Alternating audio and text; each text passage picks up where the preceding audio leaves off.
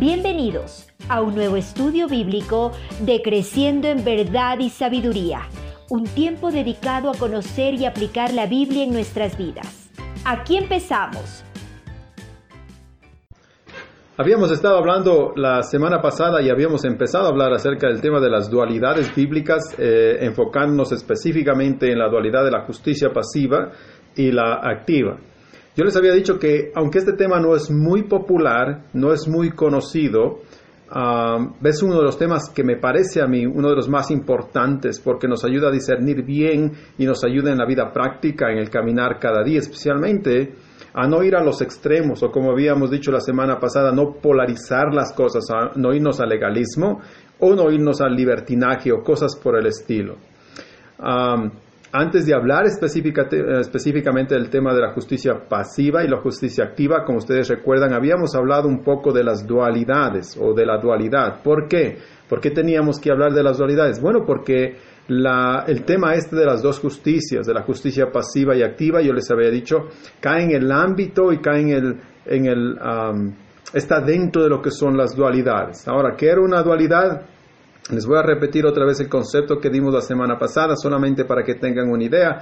Una dualidad era esto. Una dualidad escribe dos aspectos de una misma realidad, los cuales son distintos y diferentes, pero que al mismo tiempo están estrechamente relacionados se influyen el uno al otro y trabajan juntos para cumplir un mismo propósito, por lo tanto, no hay conflicto o incongruencia entre ellos. Yo les había dicho también la semana pasada que yo sé que estas cosas son medias más profundas. Son cosas que no les vamos a enseñar tal vez a los primeros cristianos, a alguien que viene la primera vez a la iglesia, pero sí tienen que ver con algo, ah, como digo, con algo más profundo, de tal manera que nos ayuda a crecer en nuestra fe. Y por eso le estoy dando esto y por eso estamos conversando de esto. Así que yo le animé la semana pasada a no dormirse, a no aburrirse y Dios mediante hoy va a ver un poco más cómo esto se aplica a nuestra vida, cómo esto es más práctico en nuestras vidas. Entonces, yo sé que todavía tenemos que hablar un poco de teoría, pero no se vaya, no se desconecte, ni se aburra tampoco, ¿ok? Este es un tema interesante. Ahora, habíamos definido la palabra dualidad Ok, y habíamos hablado de algunas de las dualidades de la Biblia. Yo les había querido dar unos ejemplos. Por ejemplo, la, dualidad de Jesús. ¿Por qué Jesús es una dualidad? Porque Jesús es 100% hombre, es verdadero hombre, pero la Biblia también dice que Jesús es 100% Dios, verdadero Dios. Ahí tenemos las dos cosas. Les había dado un segundo ejemplo, por ejemplo, el, el ejemplo del creyente, nosotros que somos santos, porque somos perdonados, pero al mismo tiempo somos pecadores. Y usted dirá, ¿cómo es posible que somos santos y pecadores? Bueno, la idea es esa. La Biblia nos enseña que somos santos, 100% santos y al mismo tiempo 100% pecadores. Yo les había dado otra dualidad. Número tres, habíamos hablado de los dos reinos. La Biblia nos enseña que vivimos en este mundo. En este mundo debemos trabajar, por este mundo debemos sacrificarnos. Tenemos que comer el pan con el sudor de nuestra frente. Tenemos que ah, casarnos, tenemos hijos y cosas por el estilo. Vivimos 100% en este mundo, pero la Biblia dice, tampoco no solamente son ciudadanos de este mundo, son ciudadanos también del cielo. Vivimos en dos reinos, entonces en un reino temporal y un reino ah, espiritual. Esto habíamos hablado, algunas de estas cosas habíamos mencionado la semana pasada con respecto a esto. Estas eran las dualidades. Ahora, ¿qué tiene de importante saber las dualidades? Bueno, como yo les dije ahora y la semana pasada, es que entender las dualidades nos ayudan a evitar los extremos, los polos, las herejías, los legalismos, los libertinajes. Si usted en verdad pudiera entender esto, créame, va a ser una bendición tremenda para cada uno de ustedes.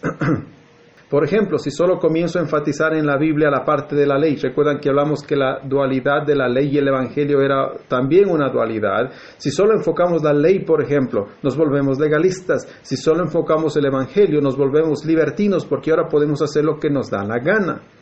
Si niego la humanidad de Cristo, y digo Cristo no fue humano, solo fue Dios, entonces la salvación está en juego. O si digo solo fue Dios y no fue hombre, entonces caigo en herejía porque la Biblia dice que fue las dos cosas. Por eso era importante hablar de las dualidades y como ya había dicho la semana pasada, no solamente era bueno saber que es una dualidad, sino evitar los extremos, evitar las polarizaciones, irse a los lados.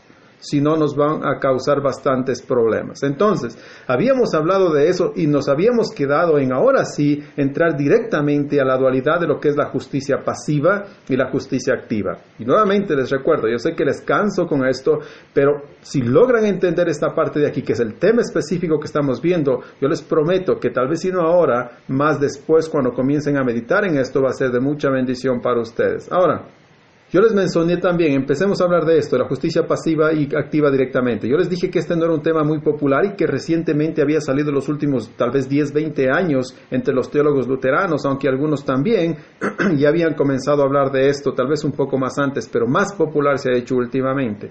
¿Qué es esto de la justicia activa y pasiva más específicamente? Bueno, básicamente esta es la idea. La idea de las dos justicias, de la justicia pasiva y activa, es que estas justicias nos hablan de la manera, y noten, esto es clave entender, estas dos justicias nos hablan de la manera en que nos relacionamos con Dios y la manera en que nos relacionamos con los demás. Nos dicen, por ejemplo, la manera en que verticalmente nos relacionamos con Dios. Y digo vertical obviamente porque es una manera de ver, ¿no? Que nos relacionamos con Dios. Nos dice que verticalmente nos relacionamos con Dios de una manera y también nos dice que horizontalmente nos relacionamos con los demás de otra manera. La justicia activa, la justicia pasiva entonces también se la representa con una línea vertical y una línea horizontal. Una línea vertical es la justicia pasiva porque representa la manera en que nos relacionamos con Dios y la línea horizontal o la justicia activa se la representa con la justicia, perdón, con la línea horizontal, la manera en que nos relacionamos con los demás. Entonces, esto es básicamente la idea de la justicia activa y la justicia pasiva, que nos habla de cómo nos relacionamos con Dios y cómo nos relacionamos con los demás. Ahora, hablemos específicamente ahora, ¿qué es la justicia pasiva? La justicia pasiva nos habla de nuestra relación con Dios, como yo dije. En otras palabras, nos habla de nuestra salvación, cómo llegamos a ser salvos. Todo lo que es salvación, todo lo que es justificación, todo lo que es perdón de pecados, entra de todo este, en este concepto que llamamos justicia pasiva. Okay, recuerden que cuando hablamos de salvación, ah, hablamos también de justificación, hablamos de perdón de pecados. Todas estas cosas básicamente significan lo mismo. tienen sus diferentes, ah, tal vez, definiciones y nuances, ah, si es que quieren verlo así, pero en general los utilizamos también intercambiablemente, son lo mismo. Cuando hablamos de salvación, justificación, perdón de pecados, básicamente estamos hablando de lo mismo. Entonces, la justicia pasiva está interesada en eso y nos habla de esa relación, de esa relación que tenemos con Dios a través de la salvación, de la justificación, del perdón de pecados. Nos habla cómo es que llegamos, nos dice cómo es que llegamos a tener esa relación con Dios. Esa es la justicia pasiva. ¿Qué nos enseña con la, la, justicia pasiva entonces con respecto a todo esto? La justicia pasiva nos dice y nos recuerda que nosotros no hicimos absolutamente nada que nosotros no hicimos absolutamente nada para tener esa relación vertical con Dios. Recuerde eso, eso es clave. Si se olvida todo lo demás que le estoy diciendo esta tarde, todos los dualismos, la definición de dualismo, cualquier cosa que se olvide, esto es lo que tiene que recordar, que la justicia pasiva nos enseña y nos recuerda que nosotros no hicimos nada para tener esa relación con Dios, para tener esa relación vertical. Eso es todo lo que tiene que recordar con respecto a la justicia pasiva. Ahora, por eso se la llama pasiva porque nosotros permanecemos pasivos en todo este proceso en relacionarnos con Dios. ¿Qué hicimos nosotros para ser salvos? ¿Qué hicimos nosotros para ser justificados? ¿Qué hicimos nosotros para que se nos perdonen los pecados? ¿Subimos la montaña más alta? No. ¿Hicimos una peregrinación a la Virgen del Cisne? No. ¿Tocamos en un grupo de música? No. ¿Dejamos de ver pornografía? No. ¿Comenzamos a predicar bien? No. ¿Dejamos de chismear o pensar mal? No. ¿Comenzamos a dar más ofrenda? No. De hecho, muchos cristianos que ahora son cristianos siguen practicando algunos de estos pecados que acabo de mencionar. Pero son salvos. La verdad del asunto es que nosotros no tuvimos que hacer absolutamente nada para ser salvos, para ser justificados ante Dios, para que Dios nos declare justos porque no depende de mis habilidades intelectuales. La salvación no depende de esas habilidades, de mi IQ, de mi coeficiente intelectual. Mi salvación no depende de mi estatus económico. Mi salvación no depende de que dejara de pecar, ¿verdad? Porque ustedes y yo seguimos pecando. Mi salvación no depende de que si soy hombre o soy mujer, soy indio, soy cholo, soy noruego, no depende absolutamente de nada, no depende de mí, no depende de nosotros, depende de Dios. Por eso se la llama justicia pasiva a esta idea. ¿Cómo nos llegamos a relacionar con Dios en esta manera vertical? Bueno, Dios lo hizo todo, nosotros permanecemos pasivos, por eso este tipo de justicia se la llama justicia pasiva. Y no sé si entiende, y espero que entienda esta parte, las implicaciones de todo esto, porque son implicaciones importantes. Porque entender este concepto de la justicia pasiva, de que no hicimos nada para relacionarnos con Dios, que no hicimos nada para ser salvos, es, bien importante, porque eso significa hoy que cuando usted y yo vayamos a dormir, podemos ir a dormir en paz.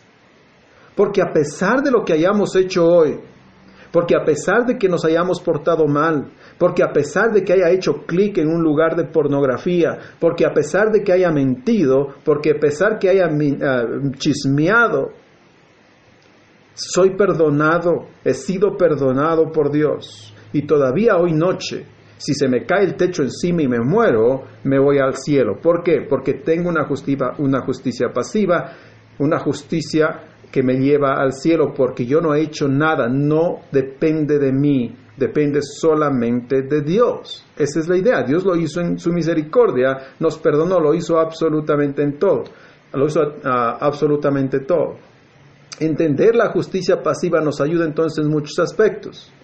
Incluso yo les diría, ok, incluso nos ayuda a ver las maneras, los pensamientos, los escritos o, las historias erróneas que la gente utiliza para representar la salvación. Cualquier libro, póngase a analizar, cualquier libro, historia, persona, religión que quiera que sea, que involucre una idea, que involucre, o que involucre la idea de que nosotros hicimos algo para ganarnos la salvación, para tener esa relación vertical, si alguna idea, una persona, una religión, un libro, cualquiera que sea, implica o dice que hicimos algo para tener esa relación vertical con Dios, no entiende lo que es la justicia pasiva, no entiende lo que es la salvación. A veces, por ejemplo, la gente dice, para ilustrar la salvación. Algunos pastores dicen, bueno, la salvación es más o menos así. Íbamos en un bote y de repente es como cuando nos caímos al mar y estábamos ahogándonos y el agua entraba ya en nuestros pulmones y estábamos hundiéndonos y con las justas sacamos la mano y de repente Dios vino, nos dio la mano y nos sacó. Eso es la salvación. Mentira, eso no es la salvación porque eso va completamente en contra del tema este de la justicia pasiva, de la idea de la justicia pasiva, de que no hicimos nada, porque en el ejemplo, en esta ilustración, nosotros estamos por último sacando la mano y por lo menos haciendo el último esfuerzo para ser salvos. Eso no es salvación, eso de hecho es una idea antibíblica. Si queremos utilizar una idea bíblica y utilizar esta ilustración, tenemos que decir que realmente estábamos en el fondo del mar, estábamos muertos, estábamos podridos y de repente Dios vino, nos dio, nos dio vida, nos dio fe, nos salvó y luego nos llevó al cielo. Esa sería una ilustración correcta de lo que la Biblia enseña en cuanto a la salvación. Y eso es lo que nos da la, justicia pasiva, es lo que nos enseña y nos recuerda la justicia pasiva, que para esta relación vertical con Dios no tuvimos que hacer absolutamente nada. Ahora, en este punto, ustedes tienen que decir o estar pensando, bueno, pastor, el concepto lo entiendo y el concepto parece interesante, pero ¿dónde enseña eso la Biblia? La frase justicia pasiva no la va a encontrar nunca en la Biblia, pero sí va a encontrar obviamente la idea de la justicia pasiva en toda la Biblia. ¿Ok?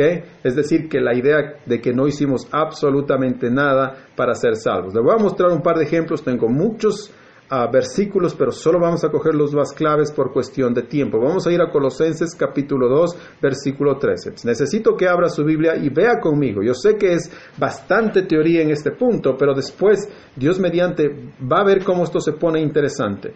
Note lo que dice el apóstol Pablo y a vosotros, estando muertos, note esta palabra, estando muertos en pecados y en la incircuncisión de vuestra carne, os dio vida juntamente con él, perdonándoos todos nuestros pecados, todos vuestros pecados. Note por favor, la Biblia usa la imagen de estar muerto para referirse a las personas que no son creyentes. La Biblia dice, están muertos espiritualmente. Y ustedes y yo, recuerden, nosotros hemos visto, ¿qué hace un muerto? Un muerto no hace nada. Usted le dice algo, no responde, le toma el pulso, no tiene, le habla, no contesta, le, le cuenta un chiste, no se ríe, le aruña, no se queja. Un muerto es un muerto. Y la Biblia dice que antes de ser salvos estábamos muertos espiritualmente. Es por eso que decimos que no hicimos nada para ser salvos y es por eso que en la ilustración anterior yo les dije que si quieren utilizar esa ilustración, la ilustración sería que estábamos en el fondo del mar muertos y que Dios vino y nos revivió. No hicimos nada, absolutamente nada para ser salvos. De hecho, la Biblia dice que estábamos muertos. Esa es la idea. Ahora, vamos a ir a, Segunda de Samuel capítulo 12 y mire el versículo 7. Este es bastante conocido, este pasaje, obviamente es Natán. Esta es la historia cuando ah, David peca y Natán viene a reprenderlo. Y el versículo 7 dice, entonces dijo Natán a David, después de contarle esta historia, tú eres aquel hombre. Miren el versículo 13. Entonces dijo David a Natán, pequé contra Dios. Y Natán dijo a David, también Jehová ha remitido tu pecado, no morirás. Note por favor lo que nos enseña esta parte. Nos enseña que Dios es quien tiene que venir a hacernos ver que somos pecadores. Si Natán no hubiese sido enviado por Dios, si Dios no le hubiese dicho a David por medio de Natán que era pecador, David hubiese vivido su vida fresco, sin ningún problema. Él hubiese dicho esto es normal y seguía siendo siguiendo estado muerto en sus pecados. Pero Dios en su misericordia le envió a alguien a David es decir, a Natán, para que le haga dar cuenta de que estaba mal, de que había pecado y que él era pecador y que debía arrepentirse. Ahora vamos a ir a Filipenses capítulo 1. Recuerda, estamos ilustrando esto de la justicia pasiva. Filipenses capítulo 1 y mire el versículo 29. Esto es lo que el apóstol Pablo escribe.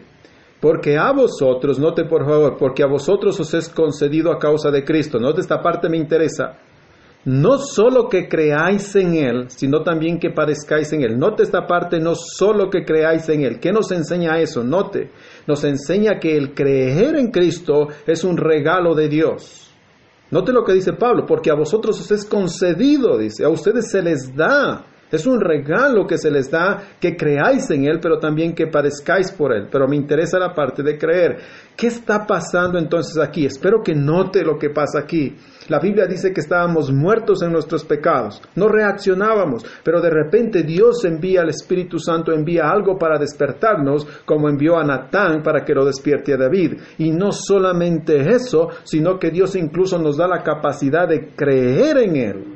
Esto es lo maravilloso de Dios y por eso le llamamos justicia pasiva, porque no hicimos nada, no tuvimos que caminar a la montaña más alta, no tuvimos que hacer una peregrinación, no, no tenemos que tener 30 años, no tenemos que dar más ofrenda, no tenemos que ser pastores para ser salvos, no tiene nada que ver con eso, Dios lo hace absolutamente todo. ¿Qué es lo que hizo usted? Nada. Nada, nosotros estábamos muertos en nuestros pecados, pero Dios nos revivió e incluso nos dio la fe para poder creer en Él. Por eso es que predicamos siempre nosotros como evangélicos que usted no tiene que hacer nada, absolutamente nada para ser salvo, que no es por obras, sino es por gracia. Es lo que decimos siempre. Ahora, ¿cuáles son las implicaciones de entender esto de la justicia pasiva? Que usted no hizo nada para ser salvo. Quiero que entienda esto, por favor. Por eso pongo aquí, ¿cuáles son las implicaciones? Usted dirá, ok, pastor, usted me ha enseñado esto, yo he escuchado esto, ¿a mí qué me importa o qué me interesa? ¿Ok? Hay implicaciones importantes de esto. Número uno, por ejemplo, saber que Dios lo hizo todo y que por lo tanto no, no, yo no debo ¿ok? hacer nada para ser salvo, significa entonces que no debo en ninguna manera yo no debo en ninguna manera tratar de pensar que lo que hago me gana la salvación, me acerca a Dios o, me, gana favor con Dios. En ninguna manera, en ninguna manera. No importa lo que usted haga, nada de eso le gana el favor el favor de Dios. Nadie le puede decir a usted que lo que usted hace le gana mérito con Dios. En ninguna manera. El mérito se lo ganó Cristo. Nadie le puede decir a usted que lo que usted hace o deja de hacer, que ese pecado deja, que deja de cometer o que debería dejar de cometer, le va a ganar un poco de su salvación. No, la salvación ya está ganada. Estas son buenas noticias. Porque noten por favor que esto significa que Dios no demanda de mí absolutamente nada para ser salvo. No mi dinero, no mi acción, no mi obra, absolutamente nada. No demanda de mí nada para hacerme entrar al cielo. Otra de las implicaciones es esta. Entender la justicia pasiva nos ayuda a entender que no hay absolutamente nada que pueda hacer para ser salvo, ser más querido por Dios, acercarme más a Dios, estar más cerca de Dios cuando vaya al cielo. Absolutamente nada. Cuando Cristo murió nos abrió las puertas del cielo y ya estamos ahí. No necesito hacer nada para ser más querido por Dios, para estar más cerca de Dios, para estar... A veces pensamos que el cielo es como un estadio, que algunos van a estar en el palco, otros van a estar ahí donde solamente le toca al público, otros más atrás y otros afuera del estadio escuchando. No funciona así. Todos estamos en el cielo gracias a los méritos de Cristo. Lo que yo hago en ninguna manera me acerca más a Dios o me gana la salvación. Otra de las cosas importantes aquí es que si entiendo la justicia pasiva, esto me va a ayudar a entender que como mi salvación y el amor de Dios por mí no está basado en mis méritos, entonces noten esto, mis errores, mis fallas, mis, fracasos o pecados no me quitan tampoco mi salvación. Esto les va a llamar a algunas de ustedes la atención. Les voy a repetir otra vez. Entender la justicia pasiva nos ayuda a entender también que como mi salvación y el amor que Dios tiene por mí no está basado en mis méritos, entonces mis errores, mis fallas, mis fracasos o pecados no me quitan la salvación. El problema con muchos de nosotros es exactamente ese que como no entendemos bien la salvación, esto de la justicia pasiva, que no tuve que hacer nada, como no entendemos bien la salvación, nos afecta un mundo el pecado, de tal manera que nos incapacita. ¿No le ha pasado eso a usted? Usted peca y se siente deprimido toda una semana y lo incapacita. Si entendiéramos que nuestras fallas, errores y pecados no nos quitan la salvación, entonces nos recuperaríamos más rápido de ese error y de ese pecado. Diríamos, ok, ok, lo arruiné, Ok, lo arruiné todo, está bien, pequé, me equivoqué, fallé. Pero como eso no me quita la salvación y no me quita el cielo, todavía tengo gozo y ahora tengo de hecho hasta más fuerza para seguir cambiando y ser mejor. Podríamos ir a dormir tranquilos en la noche porque todavía somos salvos. O tal vez, uh, aun si me muero en este momento, me muero tranquilo y con gozo porque sé que todavía soy salvo, sin importar lo que pasó este día.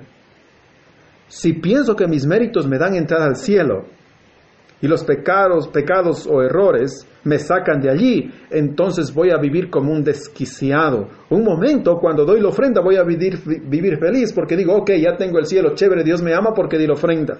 Pero cuando doy la vuelta a la esquina y veo a, la persona que odio y digo, ay, este man, cómo, qué mal que me cae, voy a vivir pensando, oh, eso ya me quitó la salvación, ahora estoy fuera del cielo. No funciona así, en ninguna manera. Con Cristo tenemos ya la salvación y aún esos pecados, errores o fallas no me quitan la salvación que tengo en Cristo Jesús. Todo esto encierra la idea de la justicia pasiva.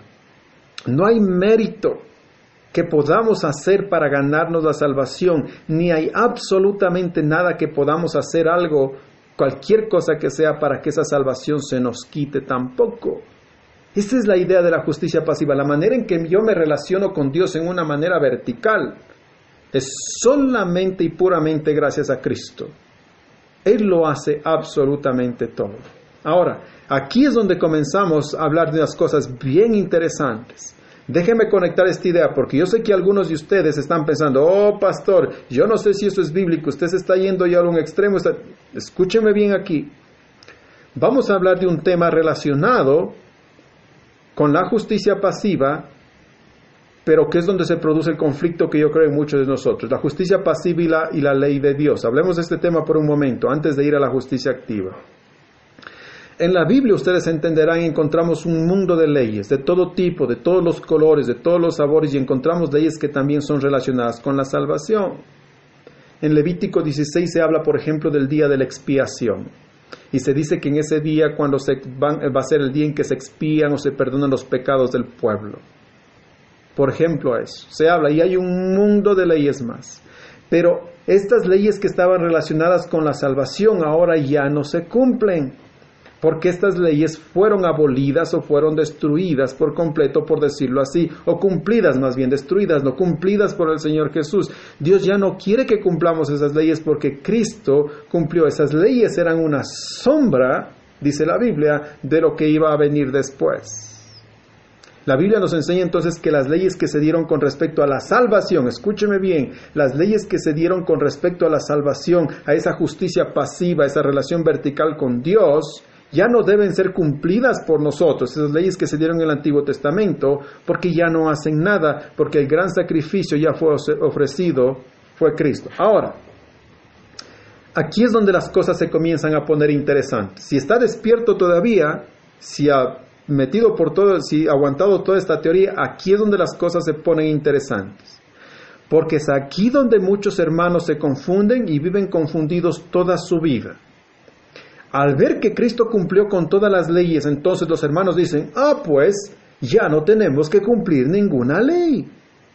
Y por eso se comportan como si no hubiera ley, o a veces inconscientemente evaden la ley, o no la cumplen, o la cumplen como quieren, cuando quieren, de acuerdo a sus intereses porque creen que la ley, la ley es secundaria, la ley no debe cumplirse, la ley de Dios simplemente ya la cumplió el Señor Jesús. Estos hermanos usan versículos como los siguientes para apoyar su razonamiento. Vamos a ir a Romanos capítulo 7. Quiero mostrarles aquí. Aquí es como digo donde las cosas se ponen interesantes. Romanos capítulo 7, miren el versículo 4.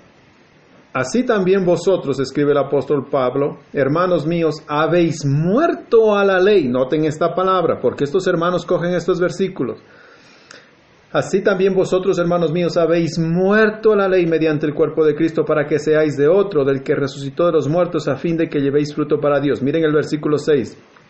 Pero ahora estamos libres de la ley por haber muerto para aquella en que estábamos sujetos, de modo que sirvamos bajo el régimen nuevo del Espíritu y no bajo el régimen viejo de la letra. Y hay muchos más versículos. Hermanos o algunos hermanos leen estos versículos y dicen, eh, sí, si ve pastor, si ven hermanos, ya no vivimos bajo la ley. Y eso ellos lo aplican consciente o a veces inconscientemente a toda la ley de su vida. ¿Y qué es lo que hacen entonces? Aquí es donde se pone más práctico. Llegan tarde a todo compromiso y dicen, es que ya no vivo bajo la ley. Llegar a tiempo es, es una manera legalista de ver las cosas. Yo con mi irresponsabilidad entonces más bien promuevo el vivir bajo la gracia. Ese es el pensamiento que tienen. Yo no tengo que estar sujeto a la ley, entonces no tengo que llegar a tiempo a mis compromisos. Porque llegar a tiempo todo el tiempo es más bien, es, no vivir en gracia, es vivir bajo la ley. Pero noten lo que han hecho. Lo que hacen es simplemente ser irresponsables. Con esa misma actitud, otros hermanos dicen, bueno, no tengo que, no tengo que ofrendar, no pasa nada. Otros hermanos dicen, bueno, no tengo que leer la ley, eso es ser legalista, no tengo que leer la Biblia, eso es ser legalista. ¿Por qué me dices que tengo que leer la Biblia? No tengo que ir a la iglesia todos los domingos. ¿Por qué me dices eso? Eso es ser legalista. Y algunos hermanos incluso van mucho más allá, como algunos de los ejemplos que vimos anteriormente en la primera sesión, y dicen, no pasa nada aún si tengo relaciones sexuales fuera del matrimonio, Cristo ya murió por todos sus pecados, cumplió toda la ley por mí, yo no tengo que cumplir absolutamente nada. La salvación me la gano por gracia. Es con esta actitud entonces que estos hermanos viven siempre en contra de toda ley. Viven en contra, peleando en contra del Estado y del gobierno, por ejemplo. ¿Por qué? Porque el gobierno es muy legalista. Porque el gobierno siempre impone leyes y esta ley y la otra o critican a todos los hermanos que quieren hacer cosas responsables. No, usted es muy legalista. ¿Cómo me está diciendo que siempre tengo que venir a tiempo? ¿Cómo me va a decir que siempre tengo que leer la Biblia? Con esta misma actitud, estos hermanos critican al pastor, por ejemplo. A mí me han criticado algunas veces. ¿Por qué? Porque predicar, porque les predico que tienen que ser más responsables. Y cuando escuchan una prédica así, ellos dicen, no, él es mucha ley. Siempre está hablando de ley, de que tengo que hacer esto, tengo que hacer el otro, que tengo que hacer el otro. ¿Qué ha pasado con estos hermanos? Interesantemente, estos hermanos han cogido esta idea de la justicia pasiva, esta justicia, esta idea de la mm, relación vertical con Dios, y la han adulterado, la han dañado de tal manera que se vuelven irresponsables. Pero ¿es esto lo que nos enseña la Biblia? Por supuesto que no. Déjenme mostrarles solamente tres ejemplos. Tengo más, pero les voy a mostrar tres ejemplos y esto sí quiero que noten, por favor. Como digo, aquí es donde las cosas se están poniendo interesantes. Vamos ahora a Tito capítulo 3. Tito, Tito capítulo 3, versículo 1. Este es el apóstol Pablo y el apóstol Pablo, noten lo que escribe y escribe a creyentes, escribe a personas como usted y personas como yo. Así que note lo que él escribe. Pablo dice en Tito capítulo 3 versículo 1, recuérdales, esto a los creyentes, que se sujeten a los gobernantes y autoridades, que obedezcan, que estén dispuestos a toda buena obra. Es lo que dice Pablo, es lo que dice también en Romanos 13, que todos nosotros debemos estar sujetos a las autoridades superiores. Es nuestro deber, es lo que debemos hacer. Tenemos que hacer. Pero aún así hay muchos hermanos, muchos creyentes, muchos cristianos que dicen, no, al gobierno no, el gobierno es muy legalista, al gobierno nunca tenemos que escuchar y nunca tenemos que decir nada, cuando la Biblia directamente dice, hey, tienes que obedecerlos. Vamos a ir a Efesios capítulo 6. Vuelvan a Efesios capítulo 6. Vamos a ver el versículo 1, el versículo 4 y el versículo 5. Hijos, dice, obedeced en el Señor a vuestros padres porque esto es justo. Y noten que este no es una, este es un mandamiento, no es una recomendación. Pablo dice, hijos, ustedes tienen que obedecer a los padres. Esto es lo que tienen que hacer. Miren el versículo 4. Y vosotros, padres, no provoquéis a ira a vuestros hijos, sino criarlos en disciplina y amonestación. ¿Es esto una sugerencia? No, es un mandamiento, es una ley que tenemos que cumplir. Mira el versículo 5. Siervos, obedecer a vuestros amos terrenales con temor y temblor, con sencillez de vuestro corazón como Cristo. Es, es una ¿Es una recomendación? No, es un mandamiento, es una ley para cada uno de nosotros. Vamos a ir a Colosenses capítulo 3. Esto es el último que vamos a ver. Colosenses capítulo 3 y nos vamos a enfocar en los versículos 5 y versículo 6. El apóstol Pablo otra vez, noten por favor, no es una recomendación. El apóstol Pablo no está recomendando, está mandando. El apóstol Pablo dice, haced morir pues lo terrenal en vosotros. Fornicación, y está hablando a creyentes, verán no está hablando al mundo, está hablando a nosotros. Pablo dice, haced morir pues lo terrenal en vosotros. ¿Qué? Fornicación, impureza, pasiones desordenadas, malos deseos y avaricia, que es idolatría, cosas por las cuales la ira de Dios viene sobre los hijos de desobediencia. Esta no es una recomendación, son leyes, son mandamientos que tenemos que cumplir. Noten entonces que la Biblia está llena de mandamientos, llena de leyes que espera que cumplamos y que de ninguna manera, y aquí está la clave, y aquí conectamos todo, aquí tienen que comenzar a despertarse, y esta es la parte donde se pone súper interesante. Noten por favor que la Biblia está llena de leyes que espera que cumplamos, que Dios nos da un sinnúmero de leyes que espera que cumplamos, pero que ninguna de estas leyes, noten por favor, nos dice la Biblia que ha sido ya abolida por Cristo. No, es antibíblico y es irracional pensar que cuando Cristo vino, Él abolió todas las leyes y que por eso ya no tenemos que cumplir ninguna ley y por eso tenemos que seguir o podemos seguir siendo irresponsables. Noten por favor que ninguno de los versículos que mencioné y cualquier otro versículo que usted lea, ninguno de estos versículos que yo mencioné y cualquier otro que usted lea con respecto a sus responsabilidades, nos dice que si cumplimos todas estas responsabilidades, si cumplimos todas estas leyes, nos vamos a ganar el cielo o la salvación. No, eso sería herejía. Pablo y todos los demás que nos escribieron o escribieron estos versículos saben muy bien que la salvación no viene por cumplir leyes. Ellos saben que la justicia pasiva es algo que Dios hace y no que nosotros nos ganamos por medio de cumplir leyes. Pero aún así noten, escriben cosas como estas que demandan que nosotros tenemos que cumplir como creyentes. Y no nos dan excusa. Pablo sabe que Cristo murió por nuestros pecados. Pablo sabe que nuestra relación vertical es gracias a que Dios lo ha hecho todo, pero aún así nos manda a cumplir un sinnúmero y un mundo de mandamientos. ¿Para qué? ¿Por qué? Aquí es donde entra la justicia activa. ¿Ok? Entonces vamos a cambiar el enfoque y vamos a hablar de la justicia activa. Y aquí esta es la última parte de esta sección. Y espero que aquí ya comiencen a unirse más las cosas y aquí ustedes comiencen a entender más lo que está pasando. ¿Ok? Aquí termina el estudio de hoy. Pero los invitamos a que nos acompañen la próxima semana para seguir creciendo juntos en verdad y sabiduría.